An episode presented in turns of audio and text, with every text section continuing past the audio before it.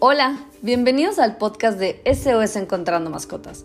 Hoy vamos a hablar acerca de lo que tenemos que saber sobre las croquetas. Y para esto quiero empezar con la historia de las croquetas, de dónde nacieron.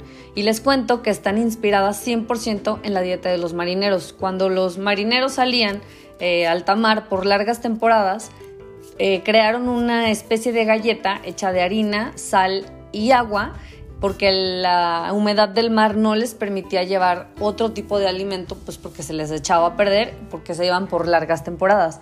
Cuando ellos regresaban a puerto, eh, las galletas que habían sobrado se las aventaban a los perros callejeros que andaban por ahí.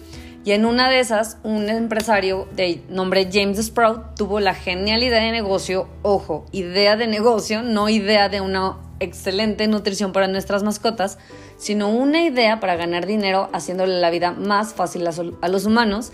Y así él se convirtió en el inventor del primer alimento procesado para mascotas en la historia. Él en 1860 eh, creó en Londres una especie de bizcocho con ayuda de un panadero eh, hornearon el bizcocho, le pusieron carne, vegetales y harina de trigo. Y durante más o menos 10 años estuvo vendiendo su producto en Londres y mejorándolo para poder llevarlo a mercados internacionales. Y para lograr esto, pues él tenía que reducir muchísimo los costos, por lo que dejó de colocar carne de buena calidad y empezó a buscar qué tipo de sobras de carne eh, o de huesos o de cartílagos o de vísceras pudieran funcionar para meter pues a las croquetas y que duraran mucho más. Entonces, bueno, pues empezó a colocar sobras de los rastros y muchísima más harina que vegetales en las croquetas. Por eso ahora, si van al súper y se fijan en las etiquetas de cualquier tipo de croqueta, vamos a ver que su primer ingrediente es harina. Para que sepan, los que no sabemos leer etiquetas, siempre en la tabla de ingredientes, el ingrediente que vamos a leer primero es el que tiene mayor cantidad de contenido en el empaque. Entonces, bueno, esto significa que la croqueta como tal, pues está hecha en su mayoría de harinas. Entonces, bueno, este señor creó su marca de croquetas que se llamaba Sprat Dogs and Puppy Cakes y así, pues hizo que todos nuestros perros empezaran a comer este alimento procesado con un sinfín de conservadores, pues porque la idea era vender comida para mascotas que durara mucho más, muchísimo más que la carne y que la sobra de comida humana, para que nosotros pudiéramos almacenarla súper fácil por un súper buen precio y no hay nada más fácil como que llego, agarro el botecito de croquetas y se lo echo al plato a mi perro y se acabó, ¿no? Me dejo de preocupar y puedo comprar un costal enorme que me va a durar ahí, depende obvio del tamaño del perro, pero pues me va a durar bastante. Y bueno, aproximadamente 70 años después de, de que este señor James lanzara ya su producto como tal cual la croqueta en mercados internacionales, 70 años después, en Nueva Jersey, un veterinario que se llamaba Mark Morris, este señor, casi como dato curioso, abrió el segundo hospital para pequeñas especies en Estados Unidos. Entonces esto, pues imagínate, antes no existía un, hospital para, para, mascotas, para perros, para gatos.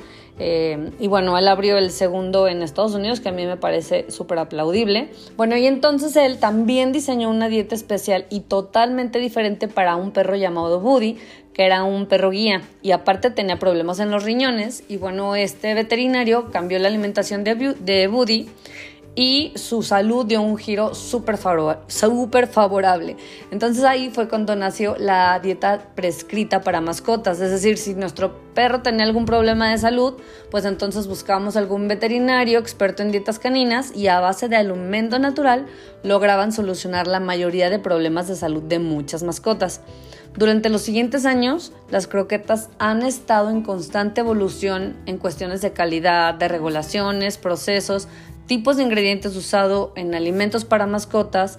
Actualmente sí existen croquetas que son fabricadas con estándares de clase mundial eh, con seguridad alimentaria, nutrición, ya le echan algunos aditivos, Claro que existen croquetas menos malas que otras, pero al fin de cuentas croquetas. Es alimento seco, es alimento sin vida, es alimento aburrido, llenísimo, llenísimo de conservadores, eh, con nutrientes que no son reales porque son adicionados.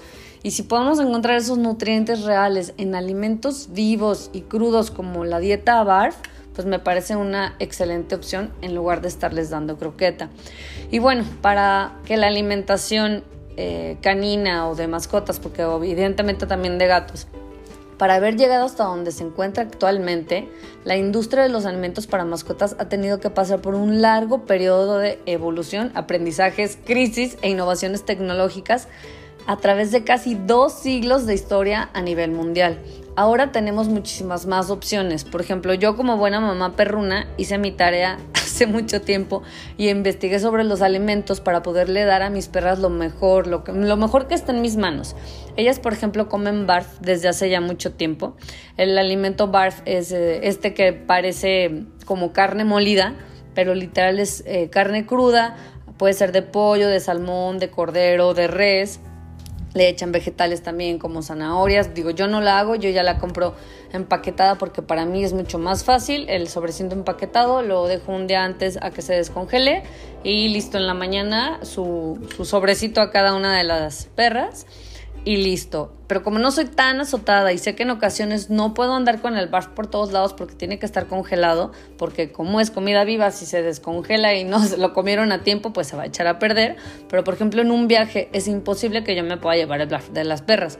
En esos días, pues ni modo, sí comen croquetas y ellas es como, uy, qué padre que nos vamos de viaje, pero qué gacho que vamos a comer croquetas hasta que regresemos a la casa.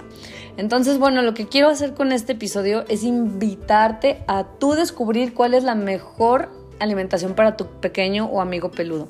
Si tienes alguna duda o quieres alguna recomendación de alimento, déjanos un comentario, eh, puede ser a través de Spotify, puede ser en Facebook, Instagram, eh, aquí abajo en YouTube y con gusto te vamos a dar respuesta. Recuerda por favor siempre tener a tu pequeño con su collar y placa con datos y así, en caso de que se extravíe, será mucho más fácil que regrese a casa. Si tienes una mascota extraviada o conoces a alguien que esté pasando por este terrible momento, por favor compárteles nuestra página web www.sosencontrandomascotas.com para juntos lograr que regrese pronto a casa con su familia. No olvides seguirnos en nuestras redes sociales. Nos encuentras en Facebook, Instagram, Twitter, TikTok y Spotify como SOS Encontrando Mascotas. Muchas gracias por escuchar este episodio. Si esta información te gustó o crees que puede ayudarle a alguien más, por favor, ayúdanos compartiéndolo.